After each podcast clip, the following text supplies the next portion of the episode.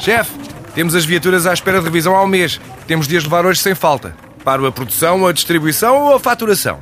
Cuide da sua empresa, que a Renault cuida das suas viaturas. Com o serviço Renault Pro Mais exclusivo para profissionais, conte com uma equipa especializada que lhe oferece soluções à medida do seu negócio e serviços como recolha e entrega de veículos para manutenção, horários de oficina alargados, serviços rápidos sem marcação e muito mais. Renault Pro Mais, ao seu lado para fazer a sua empresa crescer mais.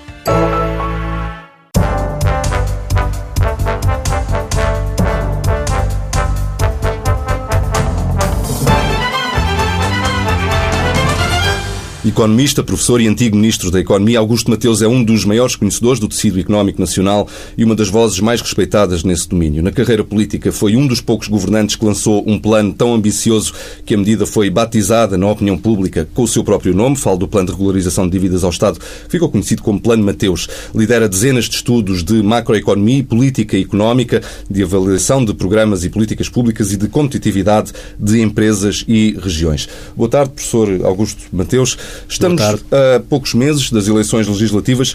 Já se conhece o programa de estabilidade do Governo para os próximos quatro anos e as propostas económicas do PS para a próxima década. Acha que estas medidas eh, permitem dar mais competitividade à economia? Alguma delas que esteja mais à frente nesse sentido? Bom, eh, para já penso que é, é, importante que o debate se faça eh, mais em torno de questões específicas e de questões que disputam a, a sua execuibilidade do que em torno de ideias gerais. Portanto, desse ponto de vista, podendo estar mais de acordo ou menos de acordo, é bom que tenhamos um debate que tenha estas características. Do meu ponto de vista, devíamos ainda aprofundá-lo, tem que ser mesmo execuível e tem que ser mesmo focalizado. O país não aguenta mais ideias gerais para problemas muito precisos. Eh, e, portanto, aquilo que eu, que eu gostava de dizer eh, era basicamente o seguinte sobre essa matéria. Nós estamos uh, num tempo de transição. Esta é especificamente uma época de transição. No mundo, na Europa e em Portugal. Em Portugal era muito marcada uh, por uma coisa complexa que é, por um lado, um fim de um ciclo longo e um fim de um ciclo mais curto. Um fim do ciclo longo, digamos, em que o país primeiro se democratizou uh, e procurou dirigir-se a um conjunto de problemas do passado digamos, tínhamos vivido sem democracia, sem educação, com uma economia muito fechada e, portanto, era, era, era notório que eh, qualquer agenda tinha que ser romper com isso. Eh, abrir o sistema educativo, eh, cuidar de condições básicas de vida, eh, o célebre, o pão, a casa e por aí fora. Eh, e era, obviamente, preciso eh, colocar Portugal onde sempre esteve, na Europa. Eh, esse ciclo eh, eh, articulou-se com a plena adesão de Portugal à União Europeia, que tinha uma condição política que não estava preenchida e que, digamos, como, como, como para a Grécia, como para a Espanha, como depois para os países do alargamento, a plena entrada na União Europeia foi também uma arma política de consolidação das transições, portanto, tudo isso. Esse ciclo tinha uma ideia de que Portugal podia convergir no espaço europeu, ou seja, de que havia um atraso que podia ser recuperado. Portanto, nós, digamos, tivemos um ciclo muito longo, que acaba com a viragem do século, que é um ciclo de democratização, eh, caminho para uma economia de mercado regulada, eh, satisfação de necessidades básicas da população, eh, que não são só económicas, são sociais, são políticas, são e agora? E, e, depois tivemos um período, foi um período de eh, convergência, isto é, a ideia de que o produto interno bruto por habitante podia aumentar mais em Portugal do que na Europa e, portanto, aproximar-nos. Tudo parecia correr bem.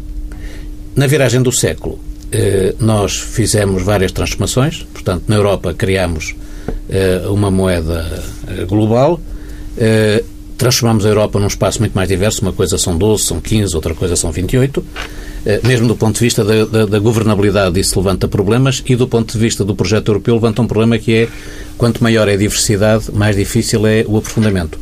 Ou seja, o jogo, portanto, a Europa é sempre, tem sido sempre aprofundar e alargar, mas eu, se não aprofundar depois de alargar, não posso alargar mais. O desafio é. E não é ao mesmo tempo. E, portanto, eh, nós eh, entramos no século XXI numa longa estagnação económica. E esses anos foram uma espécie de balde de água fria, foram. digamos assim. Sobre e depois os... a seguir tudo piorou. A seguir tudo piorou porque tivemos uma crise internacional, talvez a primeira crise da globalização, e tivemos uma crise específica portuguesa que foi o, o sobe e desce do setor da construção e do mobiliário. Portanto, nós aproveitamos a descida das taxas de juro, a descida histórica das taxas de juro, eh, a meio dos anos 90, para uma expansão sem precedentes uh, do crédito às famílias para efeitos de compra de habitação. Portanto, criamos um modelo de um rápido crescimento do setor da construção na habitação com o ocupante proprietário hipotecado eh, confiador, muitas vezes, e seguro de vida, portanto, um modelo muito específico. Eh, esse modelo não tem problema nenhum no princípio, à medida que que vai ganhando dimensão, cria problemas. As comunidades portuguesas é um indicador muito simples. Em 95 tinham um nível de endividamento que era 35% do produto interno bruto, eh, chegaram quase a 150. Atalhando um pouco de uh, caminho, o resto da história, enfim, com mais ou, ou menos uh, detalhes, é de alguma forma conhecida pela população. Uh, vem a crise financeira, 2008, 2009, a crise das dívidas soberanas, soberanas. vem a troika, troika, que se foi embora há mais ou menos um ano. Temos agora esta situação de final de julgo que será o segundo ciclo a que se referiu, mais curto. Uh, e quando olhamos para a frente, então, e temos uh, estas duas grandes propostas, temos-nos preso para as propostas dos restantes partidos, mas temos estas duas uh, grandes propostas, está otimista em relação ao futuro imediato? Muito bem. Tudo o que eu estava a dizer, é evidente, o, o tempo na rádio é completamente diferente, mas é basicamente para não nos esquecermos do, do outro ciclo. Nós fomos derrotados do ponto de vista da convergência, criamos déficit público e déficit externo muito para além do que seria admissível, e depois estamos a sair disso e do programa de ajustamento financeiro. Portanto, não, não, estamos só a sair do programa de ajustamento financeiro.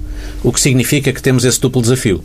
Nós temos um, o desafio de, con de conseguir finalmente reinventar um crescimento económico sustentável e com certo tipo de características, já leirei, e estamos a sair de um ajustamento financeiro com determinadas características. E, portanto, as propostas têm que ser lidas em função desta dupla transição.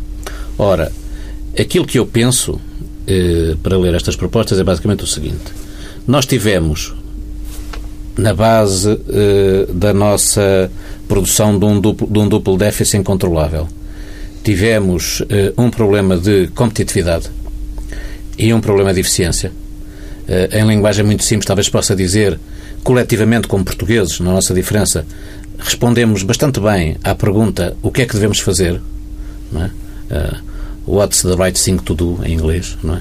Mas à pergunta uh, como se fazem as coisas, uh, do the things right, nós respondemos com pouca eficiência. Portanto, confundimos muitas vezes uma reta ou nobre intenção, ou mesmo, sem ser especialmente nobre, uma escolha coletiva amplamente legitimada em eleições, confundimos isso com a forma de o fazer. Uma coisa é eu querer eh, eh, qualidade de vida, outra coisa são os caminhos para obter a qualidade de vida. Uma coisa é eu querer mais mobilidade, outra coisa são os caminhos para obter mais mobilidade.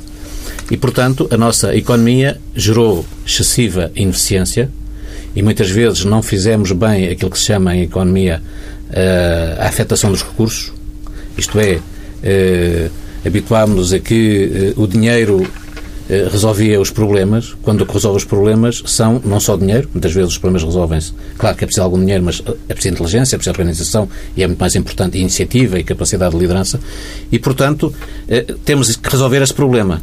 Esse problema tem que ver com participar mais ativamente na globalização. Claro que ela tem problemas, mas tem oportunidades e, portanto, o segredo é aproveitar mais as oportunidades e enfrentar os problemas e temos que encontrar uma nova articulação entre, chamemos-lhe, competitividade e coesão. Ou, se quiser, entre uh, o primeiro passo do crescimento e o segundo. As pessoas preocupam-se muito com o crescimento económico, mas e, e, e, se resolvêssemos o problema do crescimento económico, sabíamos o que fazer com os resultados do crescimento económico? Isto é, nós crescemos a 5%, ok, ou a 3% ou a 4%. E isso é o principal, ou o principal é o que fazemos com esse crescimento económico. Pomos na cultura, pomos no património, pomos na educação, pomos na, na reinvenção das cidades, é um, é um tema na defesa que, do mundo rural. É um tema que poderemos, eh, que poderemos uh, falar já a seguir, mas entretanto gostava de lhe perguntar o seguinte: mencionou que muitas vezes as pessoas, uh, enfim, até concordam com os objetivos a atingir, depois não definem bem a forma de o fazer. um dos temas que se tem discutido muito na, na opinião pública portuguesa nas últimas semanas é a sustentabilidade da segurança social e também aí temos caminhos diferentes propostos por um e por outro, partido, ou talvez não, vamos ver no futuro. a diminuição da TSU para as empresas que o estudo encomendado pelo PS propôs e que o partido irá adaptar pode fazer de facto a diferença na competitividade do tecido económico nacional ou as empresas não é por aí que vão conseguir aumentar a competitividade? A minha convicção é, obviamente, temos um problema de sustentabilidade. Uh, só, só, dar um indicador muito simples. De, desde 1900, desde os anos 70 para agora, a esperança média de vida da população aumentou 20%, mas para as pessoas, a esperança média de vida aos 65 anos aumentou 50%. O que significa que você tem um problema de financiamento desta realidade demográfica. A Europa, e particularmente dentro da Europa, Portugal, eh, tem uma demografia muito negativa, muito regressiva. Isso reduz o crescimento económico e precisa de criar mecanismos. E pressiona enormemente as contas pressiona. públicas. E precisamos aí de inovação. Nós falamos muito de inovação, confundindo inovação com tecnologia. Claro que sem tecnologia e novas tecnologias não há, não há inovação, mas a inovação não é só isso. Eh, os países com melhor experiência, os países mais avançados, com problemas demográficos, com problemas de envelhecimento, a certa altura fizeram uma coisa que eu penso que era fundamental fazer em Portugal, que é trocar prestações em dinheiro por prestações em serviços. Isto é, uma pessoa que vive sozinha e que tem mais de 65 anos e que já tem alguns problemas de mobilidade é, é melhor receber a visita regular de uma pessoa, conversa com ela, que vê se a casa está limpa, que ajuda em algumas coisas, do que lhe dar dinheiro para ele se ir, ir, ir, ir, tentar resolver os seus problemas sozinho. E, portanto, nós podíamos, com, com, com vantagem, até porque os problemas são de rendimento, são de qualidade de vida, mas também são de saúde, podíamos, com vantagem, mudar o nosso modelo digamos, de consumo, o modelo de gestão da, da, da segurança social, mas e, e, não podemos ter outra saída que não seja, e é desse ponto de vista que a TSU tem que ser vista, nós temos hoje muito mais tempo depois de sairmos da vida ativa e, portanto, precisamos ter uma perspectiva de sustentabilidade da segurança social e das despesas de saúde. Atenção que a saúde é um elemento-chave de qualquer democracia e o envelhecimento coloca, do ponto de vista financeiro, mais problemas no financiamento da saúde do que no financiamento propriamente dito da segurança social. E, portanto, nós podemos eh, ter aí um conjunto de soluções eh, inventivas do ponto de vista da mistura do que é serviços públicos, eh, serviços pessoais, prestações pecuniárias, mas não podemos fugir de um problema que é começar a pagar mais cedo o que vamos necessitar mais tarde. Isto é, temos que distribuir ao longo do ciclo de vida, é? temos que pensar ciclo de vida e não ano a ano ou necessidade da necessidade. Não podemos financiar quando a necessidade se sente. Temos que financiar quando ela não se sente. Uh, para, uma resposta, para, para uma resposta rápida, a transição para um modelo ou de capitalização ou misto uh, seria uma boa ideia ou não devemos ir é, por aí? Seguramente. Nós temos que ter um patamar básico que o Estado tem que garantir aos cidadãos. E, portanto, não há. É, é como nós temos que ter um sistema de saúde que no coração, o seu, a sua coluna vertebral, é o Serviço Nacional de Saúde Público. Mas o Serviço Nacional de Saúde Público não é o sistema eh, de saúde. O sistema de educação tem que ter uma colaboração entre o SNS, eh, a medicina privada e uh, a, medicina, a, medicina, social. Isto é, tudo aquilo que tem que ver com o voluntariado, tudo aquilo que tem que ver com as, as misericórdias, com um conjunto de particularidades da sociedade portuguesa. Eles têm que ser a complementares e não uh, confrontarem-se, abrindo alçapões oportunismos e muitas outras coisas. Uh, o mesmo em, em, em, muitas outras atividades. Na, na segurança social nós temos que ter uma garantia numa sociedade democrática equilibrada, a garantia de que o mundo não cai em cima de qualquer pessoa. Portanto, qualquer pessoa tem que ter a garantia que o mundo não lhe vai cair todo em cima. Pode-lhe cair alguma coisa, mas não tudo. E, portanto, isso tem que ser garantido aos cidadãos e tem que estar de acordo com aquilo que é a capacidade de gerar riqueza de uma sociedade. Depois, obviamente, ganharíamos em ter uh, um conjunto de uh, opções mais sociais, mais setoriais, mais específicas, profissionais sobre esse modelo e temos a responsabilidade de cada um em eh, aumentar, se quiser, aquilo que a sociedade lhe dá, fazendo a sua própria poupa. Portanto, no fundo, um regime com uma componente de repartição, um com, uma, com uma componente de capitalização e com uma componente muito importante que é trazer para o sistema quem seja capaz de fazer poupanças, quem seja capaz de trazer eficiência e ganha em função da eficiência que traz e todos melhoram. Uhum. O PS quer ainda desviar até 10% do Fundo de Estabilização da Segurança Social, cerca de 1.400 milhões de euros, para a reabilitação urbana e a criação de habitação Um, o secretário-geral do PS, António Costa, diz que a ideia é diversificar a aplicação do fundo. Como é que olha para esta opção? Eu, eu acho que nós, era, era o que eu estava a querer dizer com as transições, o, o caminho que nós tivemos de estabilização do déficit externo e do déficit público foi um caminho uh, com uh, finança a mais e economia a menos. E foi um caminho com medidas mais gerais do que específicas. Isto é, quando se tenta equilibrar o, as contas públicas com aumentos de impostos, eu estou a perturbar toda a economia. Uhum. Se eu tentasse equilibrar as, as, as finanças públicas com algumas reformas de fundo ao nível da organização do Estado, eu estava só a perturbar aquilo em que estava a mexer. E, portanto, não transmitia à economia os choques que foram transmitidos. Portanto, por outro lado, como vocês terão notado, houve um grande esforço de capitalização do setor financeiro, mas não houve nenhum esforço de capitalização do setor não financeiro. Uhum. Quer dizer, mesmo do ponto de vista, se a minha primeira preocupação, e não pode ser a minha preocupação, tem que ser equilibrada, mas se a minha primeira preocupação fosse o equilíbrio do setor financeiro, eu tinha que me preocupar com o equilíbrio do setor não financeiro para que valesse a pena fazer um conjunto de medidas ao nível do equilíbrio financeiro. Portanto, nós temos, nesta transição, que combinar de outra maneira aquilo a que uns chamam austeridade, chamemos eh, consolidação das contas públicas, das finanças públicas, dar-lhe sustentabilidade, e aquilo a que muitos chamam crescimento, chamemos-lhe, na minha opinião, eh, criar condições para a economia portuguesa se poder afirmar melhor no contexto europeu e internacional. E neste contexto, esta transferência de até 10% do Fundo de Estabilização de Segurança eu Social... Chegar, eu queria chegar aí porque queria responder... Pode ser perigosa, como diz a maioria, ou não? O nosso problema de competitividade é, é, é centrado, não, no custo. Nós não temos grandes problemas de competitividade de custo. Já vou dizer quais são os que temos. Mas o salário médio em Portugal é francamente mais baixo que o salário médio na Grécia ou na Espanha e, portanto, nós não temos aí nenhum problema. O nosso problema de competitividade é um problema de valor. Nós temos uma ótima produtividade física, temos uma baixa produtividade em valor. Portanto, o, o, nosso problema de criar mais riqueza não é processar mais toneladas. Não é? Criar mais riqueza é criar mais valor. Uhum. E, portanto, o nosso problema está em termos uma presença ao longo da cadeia de valor em mais mercados, com maior capacidade de fazer concorrência, com uma mistura muito possível em Portugal de inovação e diferenciação. É produzir, portanto, melhores toneladas e não mais toneladas, é, é isso? É produzir mais valor a propósito de toneladas. Eu vou-lhe dar um exemplo. O, aquela coisa que está ali a olhar para nós com os números aborrecidos porque o tempo vai passando, não é? É produzida na China e concebida em Seattle. Uh, sai da China a uh, 135 dólares e percebeu-se que estou a falar de um, de um, de um iPhone.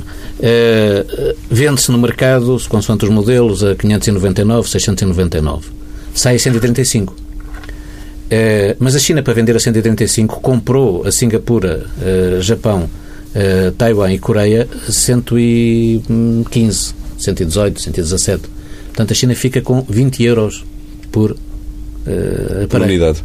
Mas uh, vamos às exportações da China e estão lá uh, milhares de milhões de dólares de exportação e também estão milhares de milhões de dólares de importação. Portanto, o valor é o que ficou.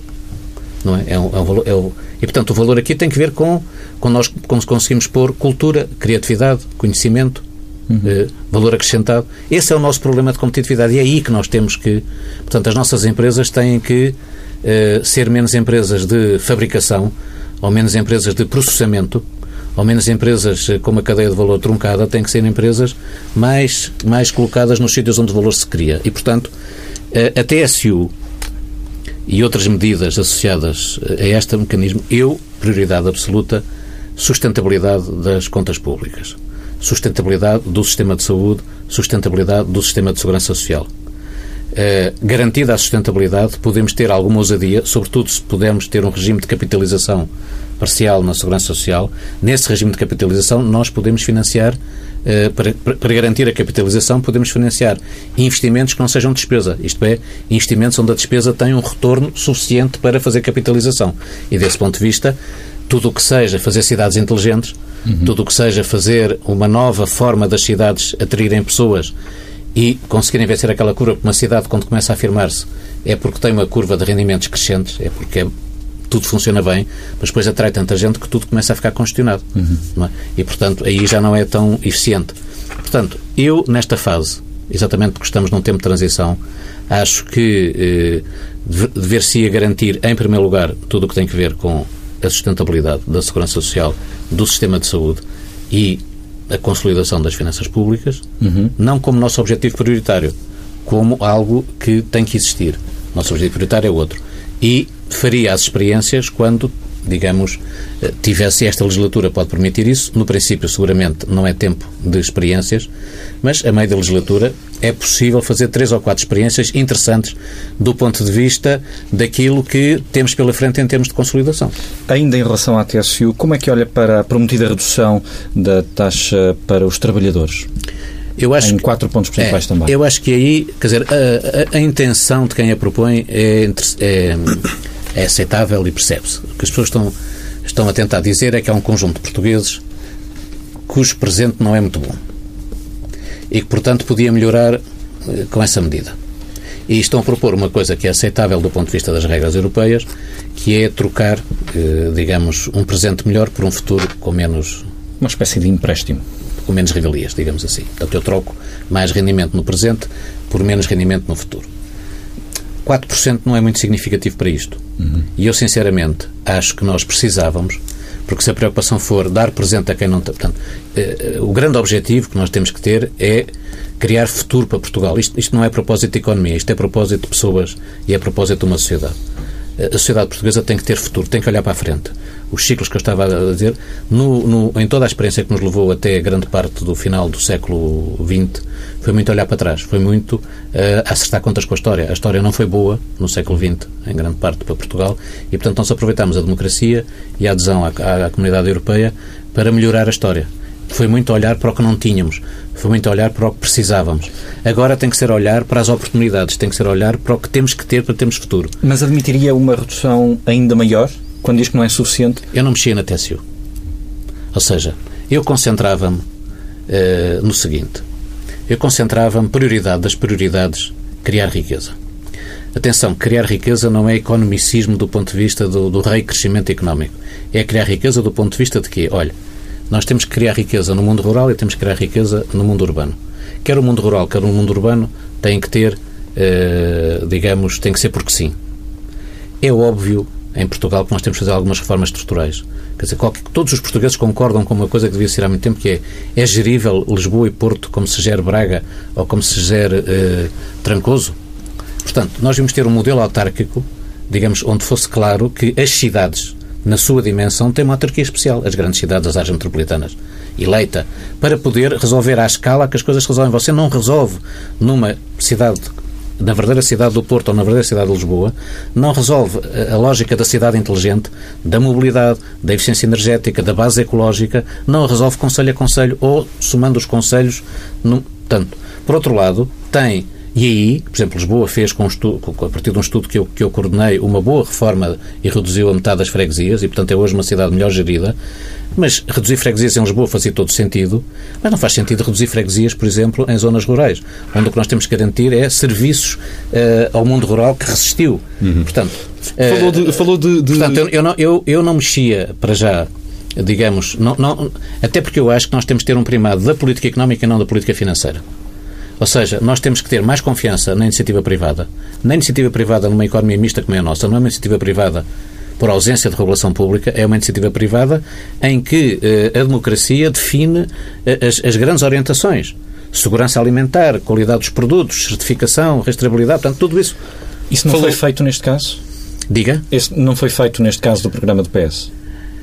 Eu, eu, eu, creio que quer o programa do PS, quer o programa do PSD têm aspectos financeiros a mais e aspectos económicos a menos. E acho que o que eu estava a dizer é que me parece que nós temos que criar um reencontro na sociedade portuguesa entre a sociedade civil, o Estado e o indivíduo. Isto é, você vê muitas vezes falar-se de ideologia uh, pequena, isto é, a propósito de rótulos que se dão às pessoas ou às ideias que as pessoas apresentam, estatismo, liberalismo, enfim, essas coisas. É? E o que a gente precisa é de uma sociedade mais forte que o Estado.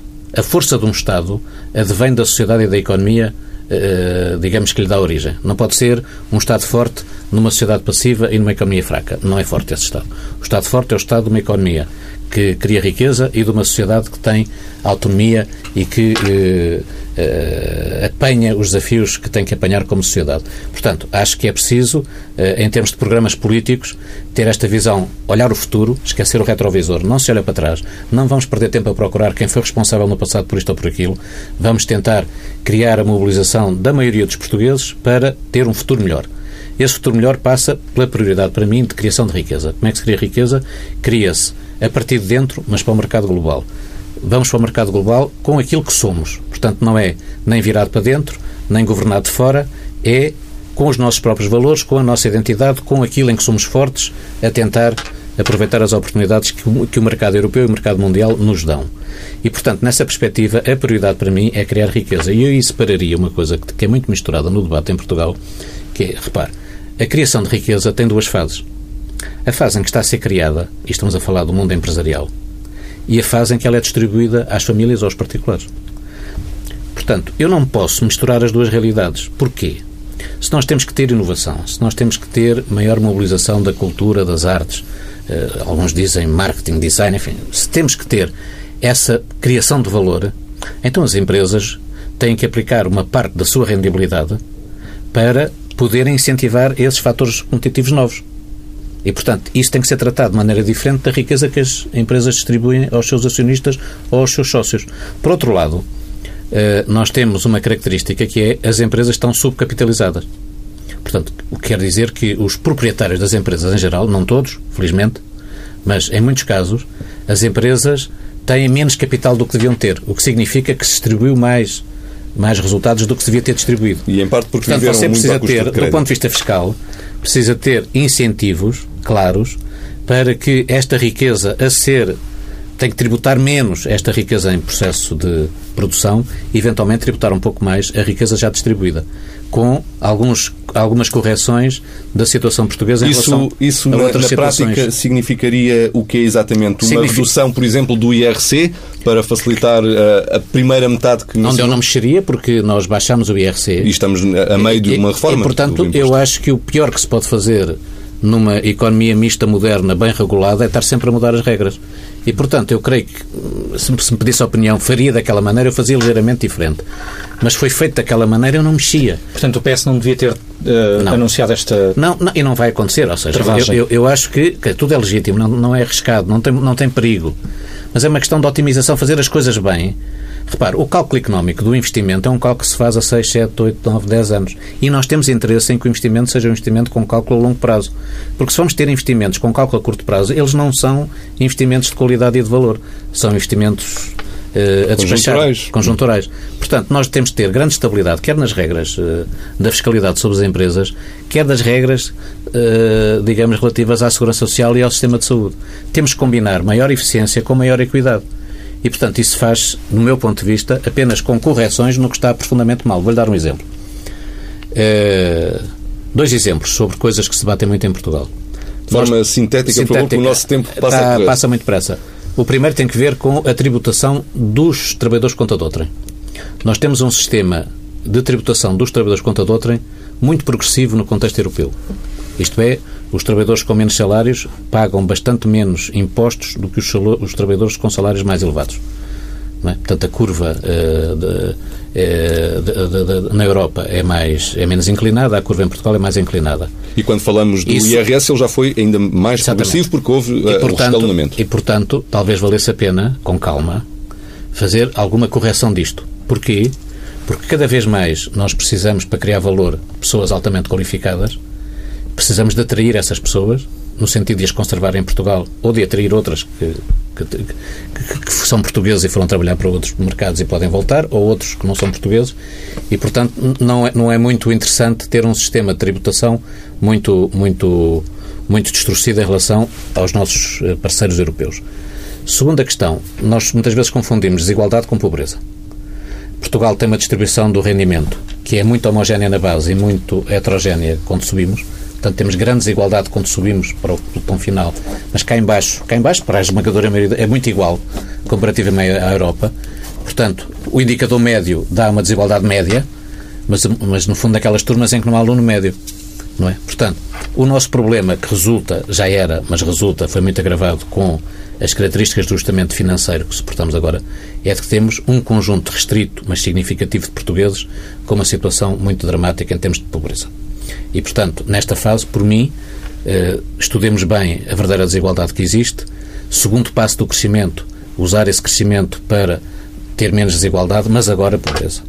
Prioridade ao combate à pobreza e o combate à pobreza tem uma coisa que é não se combate com pequenas percentagens. Eu, eu se vou tentar tirar uma pessoa da pobreza, não, não vou tirar com 4%, nem com 2%, nem com 8%. Tenho que tirar com medidas específicas que lhe permitam há, sair da situação em que caiu, há, seja aos desempregados. E há estatísticas que mostram que são uh, eh, 2 milhões de portugueses aqueles que vivem uh, no não, limiar, isso, abaixo não, ou, ou próximo não, do limiar. Lamento-me, isso é uma confusão então, europeia então, porque isso é o indicador das pessoas que vivem abaixo de 60% da mediana. É um indicador de desigualdade, não é um indicador de pobreza. Isso é convertido num indicador de pobreza por uma razão simples, que é onde há mais desigualdade é mais provável haver pobreza. Mas esse indicador é um indicador, olha, em França, uma pessoa com 1.600 euros por mês com um emprego fixo é pobre, por esse critério. Ou seja, significa que está a mais de 40% da mediana. É um indicador de desigualdade. Muito bem. Fica a, a, explicação. Já mencionou aqui a questão das reformas estruturais. É talvez uma das expressões mais usadas, mais usadas. em Portugal ao longo dos últimos é. uh, quatro anos. Ninguém lá, ainda percebeu lá saber o que é nem é o que é, nem se foi feito. Olha, uh, reformas estruturais que não passam por papéis. A gente pega no ajustamento 2010, 2014, as exportações aumentaram 27%. Uh, as importações, zero. Não. O investimento caiu 27%. Uh, eh, a despesa em consumo privado baixou 10%. E a despesa em consumo público baixou 12%. Isto, isto é uma mudança estrutural. Significa que a economia portuguesa se tornou mais aberta mas significa que, que as exportações se portaram bastante bem. Mas significa que temos uma crise colossal de investimento e que, e que não podemos continuar a exportar bem sem, sem voltarmos a investir no desenvolvimento das exportações. E, portanto, eh, uma mudança estrutural que nós temos que fazer é perceber, tem outra conversa de economista que também passou muito para o público, que é os bens e serviços transacionáveis. Uhum. Talvez dar um número, eu tenho estudado bastante essa matéria, nas nossas exportações de bens, eh, casacos, sapatos, uh, automóveis, bens. Não estou a falar de serviços. Não estou a falar de turismo, não estou a falar de serviços às empresas, que cresceram muitíssimo. Estou a falar de bens.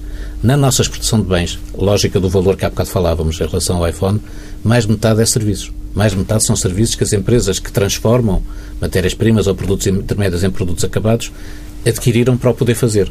O que significa que a nossa economia está num bom caminho. Nós temos, basicamente, pelo passamento inteiro, como de entender, temos processos de terceirização que são aqueles em que as famílias recorrem cada vez mais aos serviços no seu consumo, ou aquele em que o Estado disponibiliza serviços públicos de educação, de saúde, ou aquele em que as cidades fazem crescer muito os serviços, porque as pessoas que vivem em cidades consomem muito mais serviços, não é? Táxis, eh, todo o tipo de, de serviços ligados à função alimentar, ligados à cultura, ao lazer. Portanto, isso chama-se terceirização. Portanto, o emprego nessas atividades sobe e, e, nós, na Europa, vivemos em sociedades terciárias, três quartos da riqueza é gerado aí. Mas depois temos outro processo, que também ainda mais horrível do que terceirização, que é a servitização. Isto é, no funcionamento das empresas há cada vez mais serviços. As empresas compram cada vez mais serviços a outras empresas. E isto é o que faz uma sociedade desenvolvida. E, portanto, nós temos que ter um redesenho cada vez mais, por exemplo, onde, mais, onde é que há mais economia baseada no conhecimento? Em grande parte em Portugal ela está, está, está a acontecer no setor primário. Nós estamos a fazer vinho, estamos a fazer azeite, como a economia baseada no conhecimento. Não estamos a pisar uvas, não estamos a tirar azeitonas, estamos a fazer coisas que são desenhadas a pensar em mercados, Mas a pensar em consumidores fazendo, fazendo, e que têm mais valor. Fazendo um balanço destes 3, eh, 4 anos, um, ehm, foi, foram feitas uh, reformas uh, suficientes? Não. Ou seja, o, minha opinião, claro, altamente discutível, mas foi, foi tomado a sério. Portugal perdeu um ano a fingir que não tinha uma crise colossal económica e financeira, é? entre 2010 e 2011. Andámos a assobiar e a fingir que estava tudo bem. O déficit em 2010 foi uh, superior ao déficit em 2009, quer dizer, não, nada disso faz sentido. Uh, qual é o mérito desta, deste ciclo que agora se encerra? e, e que abra a discussão dos portugueses para uma nova, uma nova evolução, um novo governo, seja ele eh, com os mesmos partidos ou com o Partido Socialista. Ou de coligação, o que for. Quer dizer, o que, o que os portugueses escolherem.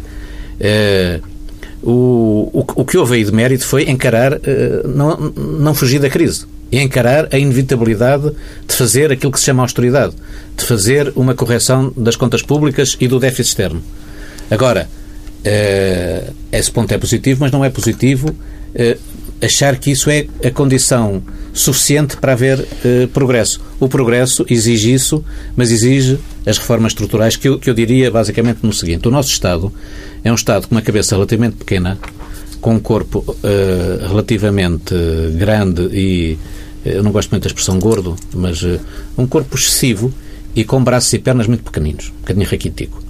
E, portanto, nós tínhamos que fazer reformas na organização do Estado para lhe dar muito mais eficiência, muito mais cabeça e muito mais braços e pernas para chegar a, a todos os portugueses. E o corpo não lhe fazia mal nenhum uh, seguir estas novas regras da elegância e de ir ao ginásio bastantes vezes, não é? Ficou Portanto, por fazer a reforma do Ficou por fazer essa reforma do Estado, ficou por fazer, digamos, a tal confiança entre a política económica e os empresários.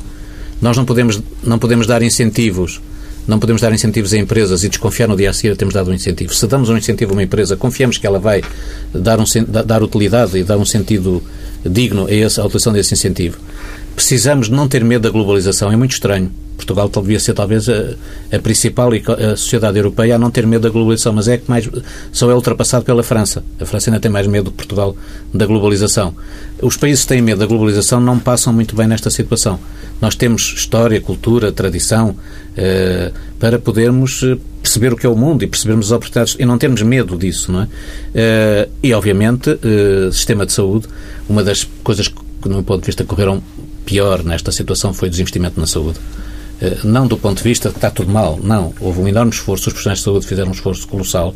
Era preciso eh, comprar melhor, em muitos casos comprou-se melhor, mas há uma, um espaço de modernização tecnológica, um espaço de reorganização. Ainda estamos, vemos muito no modelo muito centrado nos hospitais. Podemos equilibrar muito mais aquilo que são os hospitais têm que ser no sítio certo e na dimensão certa e não de proximidade com aquilo que são os cuidados básicos, com aquilo que são os cuidados paliativos continuados. Um sistema pode ser criado, portanto nós temos que reinvestir na saúde. Temos que olhar a saúde não como despesa, mas como valor. Uhum. É, faz toda a diferença. Porque senão, se olhamos a saúde só como despesa, vamos olhar o investimento da população como uma chatice. E vamos dizer às pessoas que envelheceram eh, que talvez fosse melhor desaparecerem, Sim. não é? Portanto, nós temos que ter perspectivas completamente construtivas desta matéria. Na educação, estamos a perceber que a educação não é acesso apenas, é a qualidade da educação e que é a formação acelerada de competências num mundo que está a evoluir muito depressa e, portanto, essas reformas têm que ser feitas e, e serão feitas mais cedo ou mais tarde. Deixe-me só fazer algumas perguntas sobre a TAP. O nosso tempo está mesmo a chegar ao fim. Eh, pedir-lhe eh, respostas sintéticas. Muito bem. Um, o Governo fez bem em decidir eh, avançar com a privatização da TAP em fim de mandato, na sua opinião? Eu acho, eu acho, eu acho uh, muito pouco tempo num, nos Estados da dimensão de Portugal, eh, onde eh, não há sustentabilidade das, eh, das contas públicas, manter como pública uma empresa como a TAP é condenar essa empresa a não ter futuro. Porquê? Eh, é preciso avantajá-la, é preciso investir nela e o Estado português, como outros Estados europeus, não têm dinheiro para investir. Os Estados europeus da dimensão de Portugal e com os problemas de Portugal têm que investir na saúde, na educação, nas infraestruturas que não são despesa, nas infraestruturas que têm retorno. E, portanto, se, se a TAP fosse pública, era condenar a TAP a não crescer em número de aviões, a não crescer em número de rotas, aquilo que são as suas oportunidades e, portanto, o que temos que ter é uma privatização bem feita. Tal como devíamos ter tido uma privatização bem feita do sistema de aeroportos. Eh, do meu ponto de vista, nós devíamos ter tido voluntarismo, devíamos ter percebido que havia uma fortíssima colaboração no seio da, daquilo que é a Star Alliance, e nomeadamente na articulação entre Brasil, Portugal, Alemanha, Médio Oriente e Singapura, que era perfeitamente possível e teria sido possível, em termos de sistema de aeroportos e em termos de capital da TAP, construir uma solução muito vantajosa para Portugal. Infelizmente, isso não foi feito. Eh, eu defendo a privatização. Eh, e o momento em que ela acontece? O, o momento, o momento, eh, o momento é o momento. Nós não estamos. Eu fui à Prada Vesícula o ano passado, não escolhi. Portanto, há coisas que não se escolhe o momento. Tem que ser. É. Uh, ainda sobre uh, a TAP, que consequências é que a privatização uh, da companhia pode ter no desenvolvimento turístico e, desse ponto de vista, na economia nacional, se é que pode ter algumas? Tudo depende do modelo de privatização, tudo depende das obrigações. Portanto, há o caderno de encargos, mas estas coisas fazem-se num contexto de, digamos, economia mista. Não se fazem por mercado de selva, mercado de ausência de regras. E, portanto, a privatização da TAP, como a privatização de qualquer empresa em Portugal, na Europa ou em qualquer país que queira ter futuro, é feita com regras e é feita sujeita a um caderno de encargos e obrigações que são bem definidas. E, portanto, eu creio que o que nós precisamos é de uma TAP capaz de acompanhar o progresso do turismo. Portugal é um país relevante no turismo, o turismo é atividade à escala global. E uma TAP privatizada poderá Bem privatizada. Uma TAP mal privatizada pode. Muito bem. Para, uh, terminar, negativo, é? para terminar esta entrevista, uma última pergunta que recupera, no fundo, um tema que uh, é do início desta entrevista. Durante o resgate, o consumo privado foi, de certa forma, diabolizado em Portugal. Mas a verdade é que ele vale dois terços do PIB, mais coisa, menos coisa. Em todo lado. O PS uh, elege agora o consumo das famílias como fator central do desenvolvimento. Do ponto de vista uh, conceptual, digamos assim, uh, concorda com esta opção? E peço-lhe uma resposta de um minuto. Não. Como expliquei, prioridade das prioridades, criar riqueza, investimento. É a grande. Portanto, nós temos que ter uma política económica que comanda uma política financeira e não uma política financeira que supra a insistência de uma política económica, que é aquilo que estamos que tivemos e que não podemos continuar a ter. Dentro da política económica temos de ter uma prioridade claríssima ao crescimento económico, com base em fatores competitivos novos, mistura adequada ao que é Portugal, inovação e diferenciação, não só inovação, inovação não só tecnológica, inovação organizacional, eficiência, cultura, conhecimento, e precisamos das preocupações do PS para o segundo passo do crescimento.